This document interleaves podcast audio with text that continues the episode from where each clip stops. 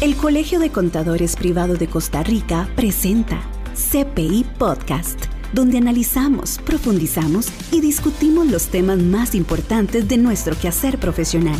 Conéctese ahora y aprendamos juntos. Estimado CPI, bienvenido a CPI Podcast, un espacio donde analizamos, profundizamos y discutimos los temas más importantes de nuestro quehacer profesional. A usted que en este momento va en el bus o probablemente está trabajando en su apacible oficina o tal vez ya está en su casa, le damos la más cordial bienvenida y hoy vamos a ver un tema muy importante que es un reciente cambio que tenemos en el régimen simplificado. Y para eso tenemos por acá al vicepresidente del Colegio de Contadores Privados de Costa Rica, el CPI, Adrián Malé Cerdas, a quien le damos la bienvenida. ¿Cómo se encuentra? Muchas gracias, Kevin, por la invitación. Eh, muy bien, gracias a Dios, a los colegas que nos escuchan, una vez más compartiendo conocimiento y disfrutando de esto tan bonito que es nuestra profesión, que constantemente nos trae cambios. El régimen simplificado, Adrián, es un régimen pues, que causa muchísima eh, controversia y de todo entre, entre nuestro ambiente por cosas que nos damos cuenta. Eh, pensamos que lo iban a, eliminar, pero más bien se robustece y vienen con cambios. Así es, señor presidente. Este, curiosamente, cuando pensábamos que con la entrada en vigencia de la ley 9635 este, y el fortalecimiento del tema de documentos electrónicos y demás, se iba a impulsar eliminar este régimen, pues curiosamente lo que sucede es lo contrario se fortalece un poquito porque se incluyen algunas actividades. Hay que tener claro que el, el régimen simplificado tiene su origen por el año 1996 con el decreto 25.514-H, ¿verdad? Y después de ahí pues se ha venido este, haciendo ciertas modificaciones. Eh, algo que nos sorprendió bastante fue el, que, bueno, el, el 2 de febrero del presente año sale la publicación en la Gaceta donde ya se se hace oficial la modificación del, del régimen. ¿Y, en qué se basa esta modificación del régimen? Pues se basa en estudios y, y que en el mismo decreto, en el mismo Código de Normas y Procedimientos Tributarios le permite a la Administración realizar estudios para ver la realidad de este sector al que se le está aplicando esta diferenciación tributaria, ¿verdad? En este régimen simplificado. Y pues lo que dicen es, más bien debemos incluir cosas en vez de excluir. Es un régimen que, que comúnmente la gente busca entrar, ¿verdad? Por, por temas de que piensan que tal vez es un poquito más sencillo pagar menos impuestos, pero lo que se hace es este, agregar algunas actividades y quitar algunos requisitos también. En estos cambios lo que sucedió fue que quitaron algunas actividades y agregaron requisitos. Sí, no, más bien, agregan actividades. Agregan actividades. Y quitan algunos requisitos. Al revés.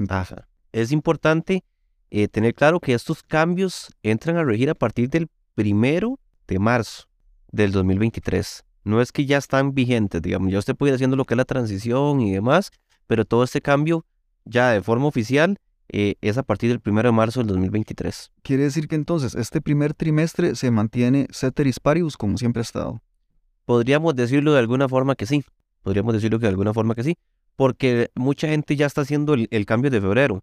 ¿verdad? Estás diciendo, ah, mira, ya yo voy a poder entrar, entonces voy a ir haciendo las modificaciones para poderme registrar ahora en marzo, ¿verdad? Cerrar sus actividades y hacer todo ese periodo de transición en este mes de, febrero, para ya en marzo poderse inscribir como tal ahí. Entonces, no tan normal sería, pero, pero sí la gran mayoría, eh, los que ya estaban en el régimen pueden continuar normal, por decirlo así.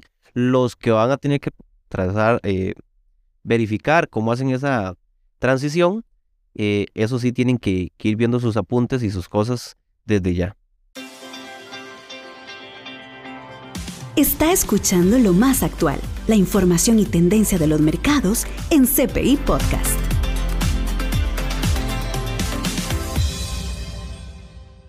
Es muy importante que nosotros los contadores sepamos sobre este régimen porque muchas veces nos toca asesorar a una persona y en el conocimiento del negocio, cuando tenemos un nuevo cliente Adrián, yo pienso que nosotros deberíamos de evaluar en qué régimen está inscrito, las declaraciones que tiene que presentar y de una forma objetiva eh, asesorarle a la persona o aconsejarle en qué régimen podría estar, si es que procede. Porque hemos visto que muchas personas lo que hacen es eh, pasar casi que a la brava, inclusive inventar una actividad para utilizar el régimen simplificado. Y este régimen, Adrián, fue el que dio pie para que prácticamente eh, varios miembros de una familia, eh, contador y gerente, este, pues tuvieron una, una sentencia ahí un poco, un poco llamativa. Sí, sí, sí, es, es muy importante eso que usted menciona, debido a que parte de las cosas que hacía que la gente se fuera al régimen de tributación simplificada es precisamente no tener que emitir una factura electrónica de manera obligatoria, ¿verdad? Entonces, lo que hacían era valerse ciertos mecanismos para ingresar ahí la, la actividad. Cuando vienen a los códigos CABIS y todo eso, pues se empieza a complicar un poquito para los que están en ese régimen y les piden factura, pero recordemos que para ese régimen no, no, no, no es obligatorio la factura. Ahora, esto que usted menciona precisamente, el día que salió la publicación que hicimos en el colegio, estuvimos en un debate, en un chat con, con un colega, a usted que le gusta el arte, y una de las actividades que decía que se incluía en el artículo 1 precisamente era una que dice elaboración de todo tipo de bisutería, así como reparación, elaboración artesanías y obras de arte, así como su restauración. Y entonces él decía, un tatuaje es una obra de arte. Incluso este, hay temas de derechos de imagen que yo sé en los tatuadores y todas las personas, pero vea lo interesante, si usted se va al artículo 2, cuando usted lo lee, ahí habla más un poquito de temas como de bienes, ¿verdad? Y un tatuaje es más que todo un servicio. Correcto. ¿verdad? Entonces ahí yo entraba en la disyuntiva con él de que si se podía o no se podía. Él decía, es que eso es arte, eso es arte. Entonces yo le decía, bueno, es muy sencillo.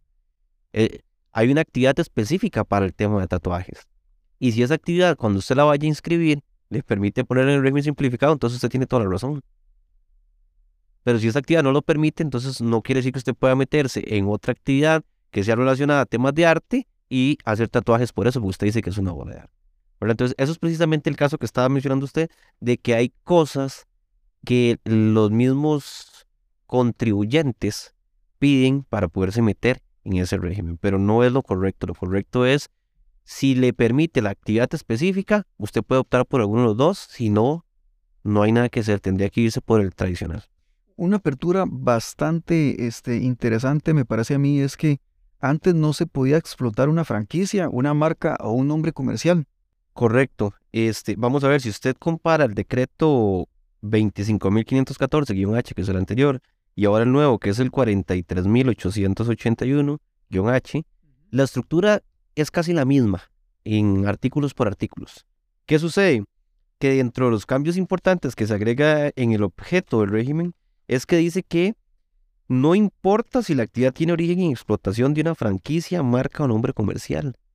Precisamente el caso que usted mencionaba de que hubo una sentencia y todo eso, era por un tema de una franquicia, una marca comercial, ¿verdad? Que lo que hicieron fue que de forma este, fraudulenta registraron varias sociedades cuando no se permitía, explotar una marca y pues lo estaban explotando. ¿Qué sucede? Que aún con esta condición de que permite la, la franquicia, la marca o, o el nombre comercial, le sigue diciendo, pero solo puede tener un establecimiento. Eso sí, solo puede tener un establecimiento importante. Exacto. Entonces Kevin Chavarría tiene su sociedad, este, sea más positivo SA, y pone un local, un restaurante, tiene su marca y todo. Pues, ya no puede poner más, restaurantes Kevin Chavarría. Pero los hijos de Kevin, la esposa de Kevin, podrían hacerlo porque pueden seguir explotando la, marca, ¿verdad? Y ahora sí se pueden llamar igual, ¿verdad? Obviamente tienen que tener su cédula diferente, que eso es el caso concreto de lo que pasó con, con ese que lo hicieron de esa forma. El papá, los hijos y los demás, cada uno tenía su sociedad y estaban explotando una marca que no se podía en ese entonces. Ahora sí se está permitiendo. Sí, muy bien. Este, tenemos también un, algo novedoso que es la elaboración y venta de todo tipo de repostería y pastelería. Sí, eso es interesante porque lo que sucede ahí es que eh, antes la actividad decía eh, o estaba relacionada a alimentación en general, ¿verdad?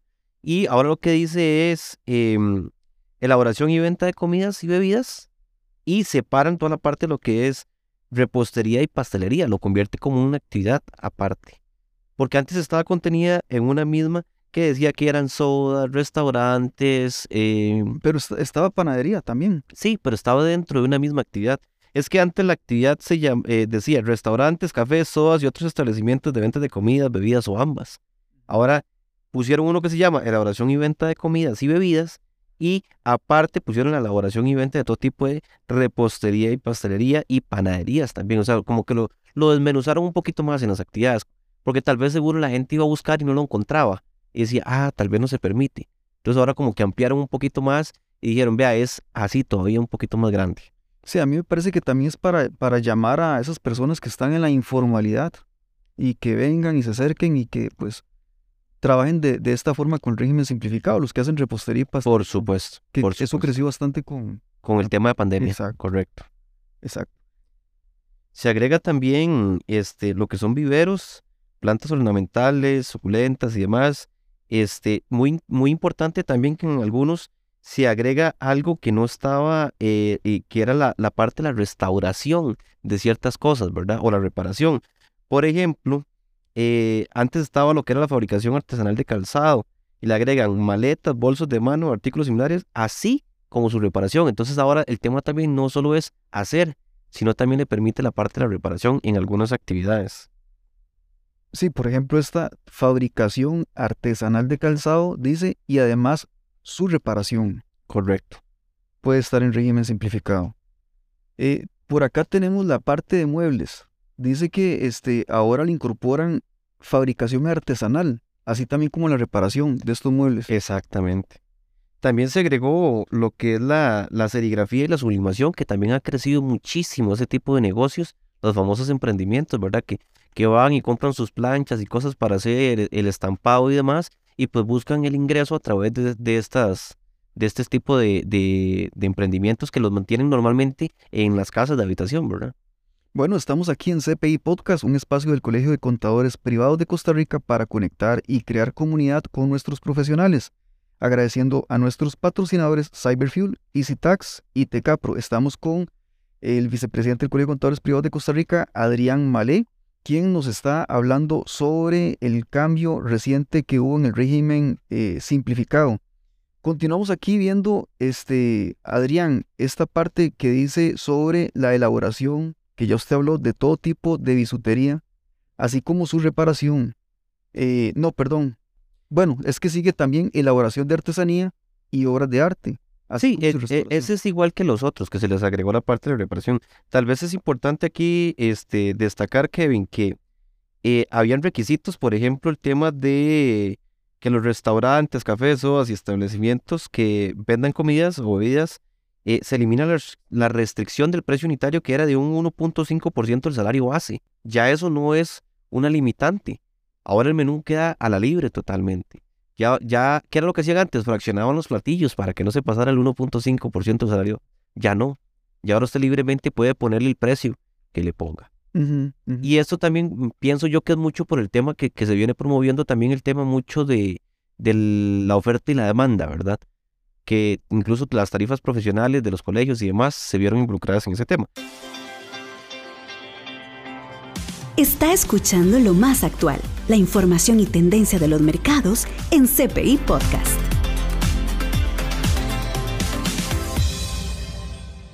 Estamos en CPI Podcast, un espacio donde tenemos discusión, análisis y profundidad con los temas más destacados que influyen en nuestro quehacer profesional. Y en este momento estamos continuando con los cambios en el régimen simplificado, donde hemos venido hablando de la lista para que usted escuche de los cambios más importantes que hay en las actividades. Eh, interesante, Adrián, eh, antes de terminar este capítulo, porque la próxima semana venimos con más, no se lo pierdan hablar sobre, sobre lo que es la interpretación. Eh, hablaban ustedes sobre donde dice elaboración de artesanía y obras de arte. Quitemos artesanía y decimos elaboración de obras de arte. Bueno, como usted sabe que a mí me fascina el mundo del arte, para mí que alguien haga una obra de arte, pues sería un pintor en un lienzo, un pintor eh, en, no sé, en una camba o incluso en un brazo de una persona. Entonces me parece, Adrián, ahí que podríamos entrar en una discusión bonita donde podría ser que, que sí este, se, se- se- vea de esa forma. Y como dice usted, una forma de saberlo es revisando, esa parte la tuve, pero si no, eso es una parte administrativa, pero si no lo tiene, pues habría que revisarlo, está interesante eso. Habría, habría que echarse un pulso porque si usted se pone a ver incluso a, a nivel internacional, en lo que es derecho internacional, el tema de los tatuajes lleva consigo incluso hasta, hasta reclamos por quién es el, el verdadero dueño de, del- ¿verdad? de, de la obra. El autor. Porque al final es, es arte. ¿Verdad? Entonces se dice consigo que incluso cuando se va a hacer un tatuaje, este, a veces hasta el, mismo tatuador le tiene que hacer como un, descargo de la propiedad a la, persona, porque ya, ya no, se no le puede arrancar el pedazo de piel donde le hizo el, ¿verdad? Ese es el lienzo. Entonces es un tema... Vamos a una cosa. Es un tema, digamos, que sí podría darse para discusión y que, que incluso usted podría plantearlo. Vamos a revisarlo, Adrián. ¿Qué le parece? Vamos a revisarlo. Y de esta forma estamos despidiendo CPI Podcast, eh, un espacio donde analizamos y profundizamos y discutimos los temas más importantes de nuestro quehacer profesional, eh, agradeciendo a nuestros patrocinadores Cyberfuel, EasyTax y Tecapro, en donde hemos visto los cambios más importantes del régimen simplificado, pero no hemos terminado. Así es que eh, busque el próximo CPI Podcast de la próxima semana para que nos acompañe. Si gusta, se despide, Adrián. Bueno, muchísimas gracias por la invitación, Kevin, este, señor presidente, a todos los que nos escuchan.